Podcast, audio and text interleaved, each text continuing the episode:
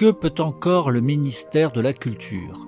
Les réformes entreprises au fil des années en matière de restructuration ou de décentralisation vont-elles dans le bon sens ou faudrait-il imaginer un retour aux sources de nos ambitions politiques en matière de culture? L'ancien directeur de la Philharmonie de Paris, Laurent Bell, répond aux questions de Céline Dagnon, consultante indépendante, dans ce deuxième épisode dédié à la culture. Bienvenue dans la Grande, Conversation, 2022.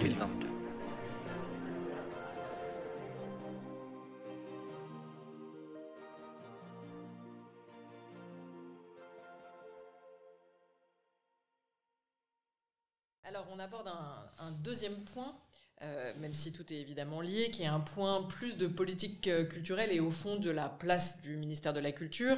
On le rappelle régulièrement, le ministère de la Culture a pour principale mission de rendre accessible au plus grand nombre les œuvres capitales de l'humanité, d'abord de la France. À ce titre, il conduit les politiques de sauvegarde, de protection, de mise en valeur du patrimoine culturel dans toutes ses composantes. Il favorise la création des œuvres d'art et de l'esprit, la participation de tous à la vie culturelle et artistique et le développement des pratiques et enseignements artistiques. C'est une mission vaste que nous connaissons par cœur. Euh, votre parcours, à vous, je crois, a été marqué par ce qui a été fait, notamment euh, au, milieu du XXe siècle, en termes de décentralisation, a été marqué également par la rencontre inattendue, si j'ai bien compris, euh, de, l'art, d'artistes. Au fond, qu'attendez-vous aujourd'hui du ministère de la Culture? Est-ce que ces attentes sont satisfaites? Évidemment, le cas échéant, qu'est-ce qui permettrait d'aller plus loin? Répondre à qu'attend un responsable culturel du ministère de la Culture peut-être oblige à reconnaître que pendant longtemps la question ne se posait pas vraiment, semblait légitime, euh, il semblait et tous les coups de fil que je recevais du milieu c'était de me dire oula attention dans telle ville et autre l'État euh, veut s'éloigner, on peut pas laisser les collectivités locales toutes seules euh, prendre des décisions. Euh, alors que la légitimité de ces décisions revient à l'État. Euh, c'est pas une question de savoir si l'État paye ou si l'État paye pas, c'est que nous sommes dans un pays uni et donc l'État est légitime. Ça, c'était le, le, socle de discussion que j'ai connu pendant la première partie de ma carrière professionnelle.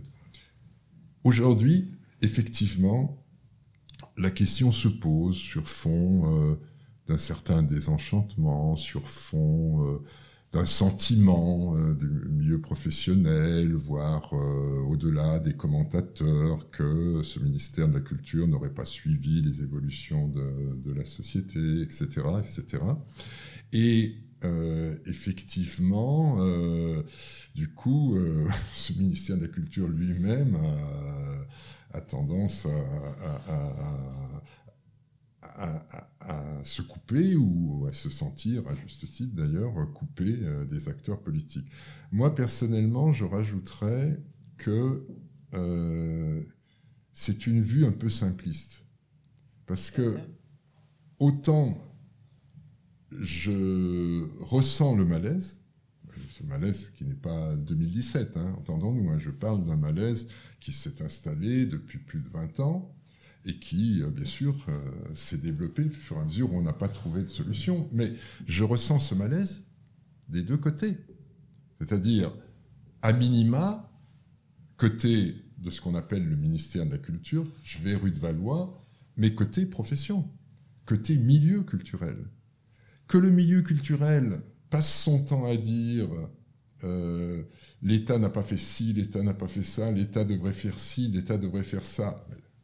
Why not? Mais et vous? Et vous dans votre secteur Qu'est-ce que vous avez remis en cause de vos pratiques? Vous êtes dans le spectacle vivant. On l'a vu quand le Covid est arrivé. Il n'y avait aucune anticipation sur les problématiques du numérique. Donc on avait l'impression des enfants qui jouaient euh, à faire des captations subitement euh, et qui n'avaient même pas les réseaux de diffusion euh, par rapport à, ces captations. Bon, l'éducation artistique et culturelle c'est fait là aussi avec une méthodologie toute, toute relative et on y reviendra. Pour moi, le principal problème, c'est que ça n'est pas articulé avec les problématiques centrales d'un certain nombre d'acteurs euh, que sont euh, le socle régalien historique du ministère de la Culture, patrimoine, création. Patrimoine, la pointe c'est la création, j'ai la transmission. Si la transmission n'est pas, euh, ne vient pas renourrir ou ne se nourrit pas de la création de telle compagnie, de tel centre dramatique national ou de tel établissement public, non, c'est des mondes disjoints. Et le problème. Vous voulez dire c'est hélas des mondes disjoints Oui, c'est ça le problème aujourd'hui. Le principal problème, avant euh, que les candidats aient chacun leur mesure, c'est de se dire le problème central aujourd'hui, c'est comment réunir, redonner du sens, reconfronter des mondes disjoints. C'est vrai au plan politique, du coup, État, collectivité locale, c'est un débat euh, croissant, public, privé, deuxième débat, mais je renvoie au niveau du milieu euh, culturel la même problématique sur sa manière de vivre ses missions, euh, de les faire évoluer et de ne pas être euh, dans la reproduction ou le simple aménagement de principes édictés mais, mais non revisités. Le, milieu culturel répondra en général euh, qu'il manque d'argent pour cela euh, et que si on considère les, les 100 millions euh, du ministère de la Culture, je ne parle pas de ce que, peut donner, ce que peuvent donner d'autres ministères au regard des 13 millions de jeunes qu'il y a dans ce pays, les établissements culturels en général diront qu'il n'y a pas assez. Mais j'aimerais vous interroger sur, rester un instant sur le ministère. Euh, vous, parlez, et je le comprends ô combien, de l'articulation nécessaire entre le patrimoine, la création, la transmission. Parmi euh, les choses qui ont été faites euh, dans ces dernières années, il y a eu une énième, ou la poursuite peut-être de la restructuration, réorganisation du ministère, avec notamment la création d'une délégation générale au sujet précisément territoriaux, de démocratisation, d'accès à la culture. Est-ce que de votre point de vue, on disjoint encore un peu plus en éloignant du métier, ou est-ce que ça vous semblait une mesure importante, symboliquement certainement, mais dans le concret et dans l'action? Ça renvoie à la question de la modernisation ou de la transformation euh, de l'administration au sens général du terme du ministère de la Culture englobant très certainement euh, l'articulation avec la dimension politique que représente le ou la ministre et son cabinet. Là, euh, les problèmes se posent. Les problèmes sont nombreux. Pendant longtemps, on a alterné des temps longs et des temps courts.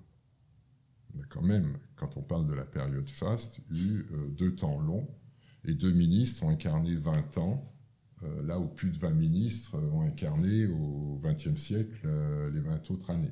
Pour tous ceux qui, vous, qui vous écoutent sans connaître tout ça, vous parlez de Malraux et de langue, je suppose.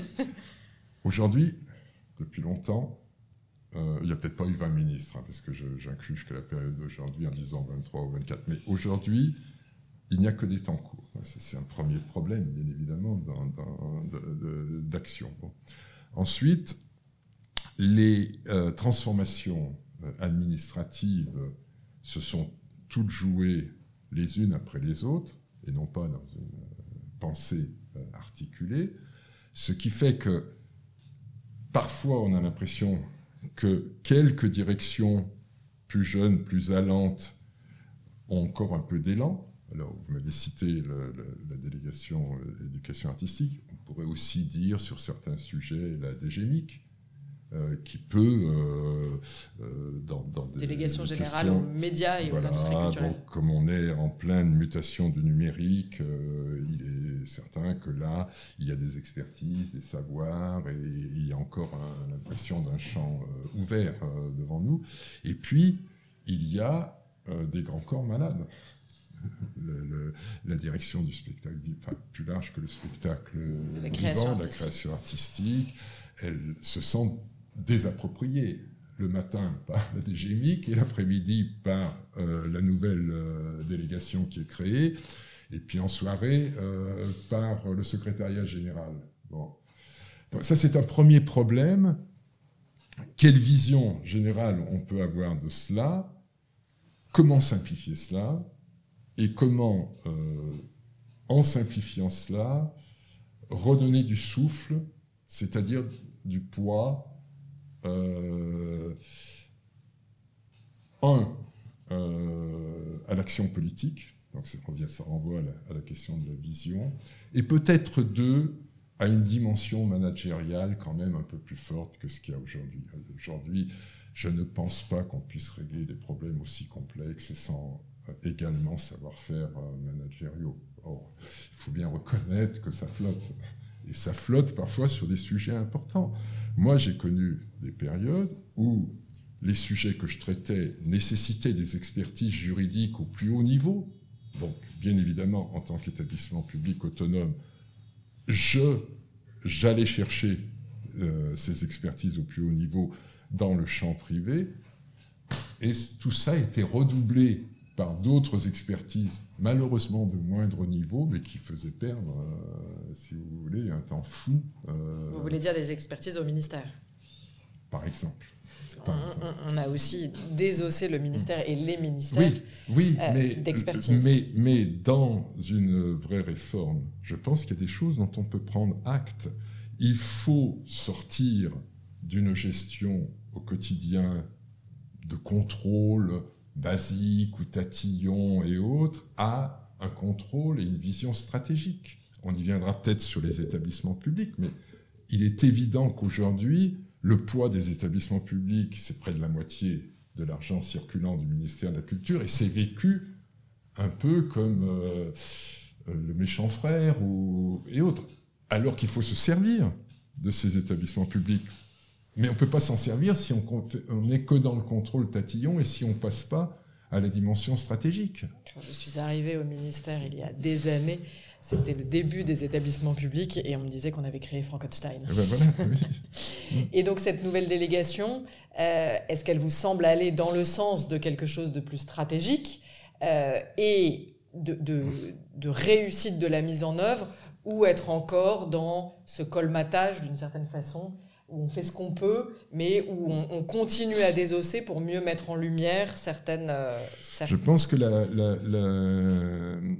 pour, bien connaître la machine du, ministère de la Culture, euh, chaque direction, et parfois à l'intérieur des directions, les délégations, se vivent en rapport de force, les uns par rapport aux autres.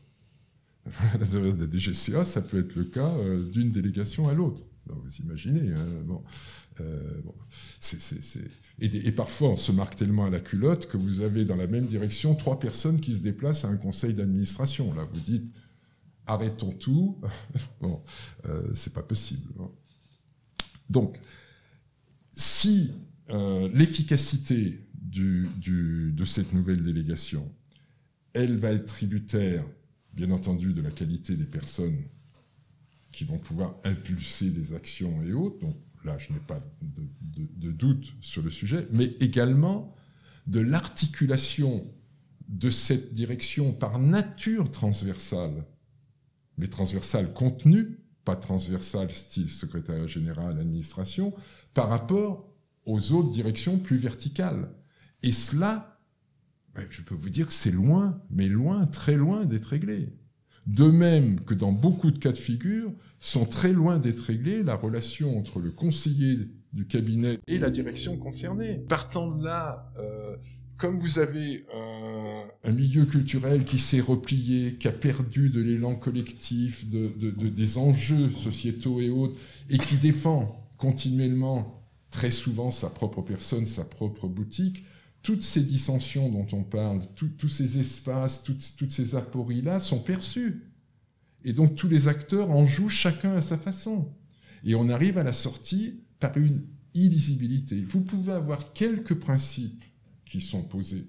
Moi, les principes posés actuellement, l'Europe, euh, prenons un principe, quand on parle de patrimoine, création, transmission, ça met en jeu mémoire et création critiquer tant qu'on veut et autres, mais sur le plan de la symbolique, euh, Anselme Kiefer, Pascal du Sapin au Panthéon, ça éclaire des débats comme ça. Bon, on a parlé de la restitution euh, des œuvres, on a parlé de l'effort euh, vers une numérisation que je souhaite pour les besoins éducatifs, hein, euh, majoritairement.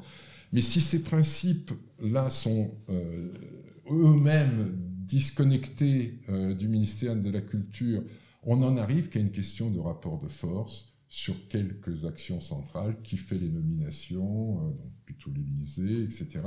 Et ça contribue à euh, un certain brouillard. Et là, ce que je décris, encore une fois, euh, c'est quelque chose qui remonte très loin. Hein.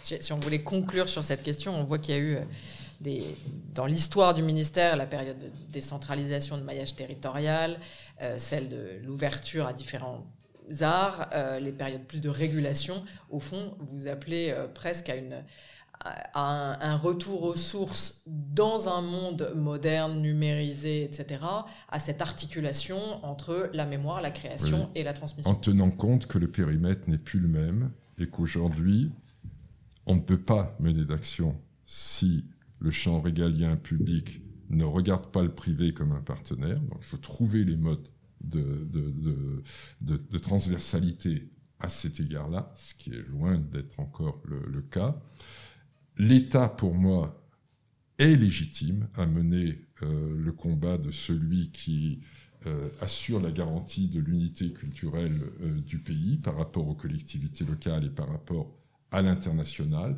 même si certains peuvent dire qu'il n'est pas l'acteur financier majoritaire. Mais si je cumule ces apports directs culture, éducation nationale, tourisme, euh, euh, ministère des Affaires étrangères, et son rôle de régulateur où euh, il apporte énormément d'argent en soutien indirect, fiscal et autres. Je suis désolé, c'est un peu une vue de l'esprit de prétendre que les collectivités locales sont le sésame ouvre-toi qui pourrait se, qui pourrait remettre en cause une politique d'organisation euh, qui s'est stratifiée malheureusement avec les labels et autres, simplement sur euh, des impulsions locales. Non, l'État doit, euh, surtout dans un monde aussi divisé que nous connaissons, où tout ce qui est question des valeurs culturelles est entre les mains soit de, de, politiques identitaires, on voit vers qui je, vise, soit de quelque chose qui est perçu comme une déconstruction parce que ça n'arrive pas à euh, être euh, dynamique. Moi, je suis tout à fait d'accord qu'on évoque l'égalité, la diversité et qu'on arrive à le réinscrire à l'intérieur des enjeux euh, culturels. Mais si c'est vécu, au contraire, comme une manière de mettre un angle et d'empêcher cette unité, c'est là aussi où le milieu culturel comme le ministère de la Culture, doit se réapproprier une partie de ce débat. Oui, c'est le rôle aussi des DRAC d'être sur le terrain et de représenter mm. l'État et les valeurs dont vous parlez sur le terrain. Elles sont régulièrement malmenées. Moi, je suis pas pour la langue de bois, donc je trouve normal de dire euh, et de pointer un certain nombre de dysfonctionnements de l'appareil d'État. Ils existent, il faut les pointer. On ne peut pas continuer comme ça, mais bien évidemment, c'est pas dans une perspective euh, de dilution. C'est pas dans une perspective de détruire le ministère de la Culture. Au contraire, je pense que dans ses missions centrales, il faut exprimer euh, combien euh, il est à la juste place dans un monde totalement globalisé, donc en perte de repères, dans lequel les pulsions identitaires vont être de plus en plus fortes au niveau local pour exprimer quelque chose qui maintienne notre pays. Et dans ce sens-là, oui à une rénovation des DRAC, mais absolument opposé à une disparition qui mettront les collectivités locales, qui mettrait euh, les collectivités locales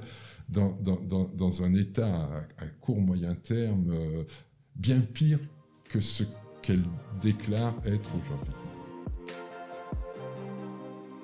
Merci pour votre écoute. Cet épisode a été réalisé par Demain Matin et fait partie de la Grande Conversation 2022, une initiative lancée par Terra Nova pour réapprendre à se parler et aller au fond des grands sujets de la campagne présidentielle. Rendez-vous sur les réseaux sociaux, sur toutes les plateformes de streaming ou directement sur tenova.fr pour retrouver l'intégralité des notes, des articles, des podcasts, des vidéos qui font la grande conversation 2022.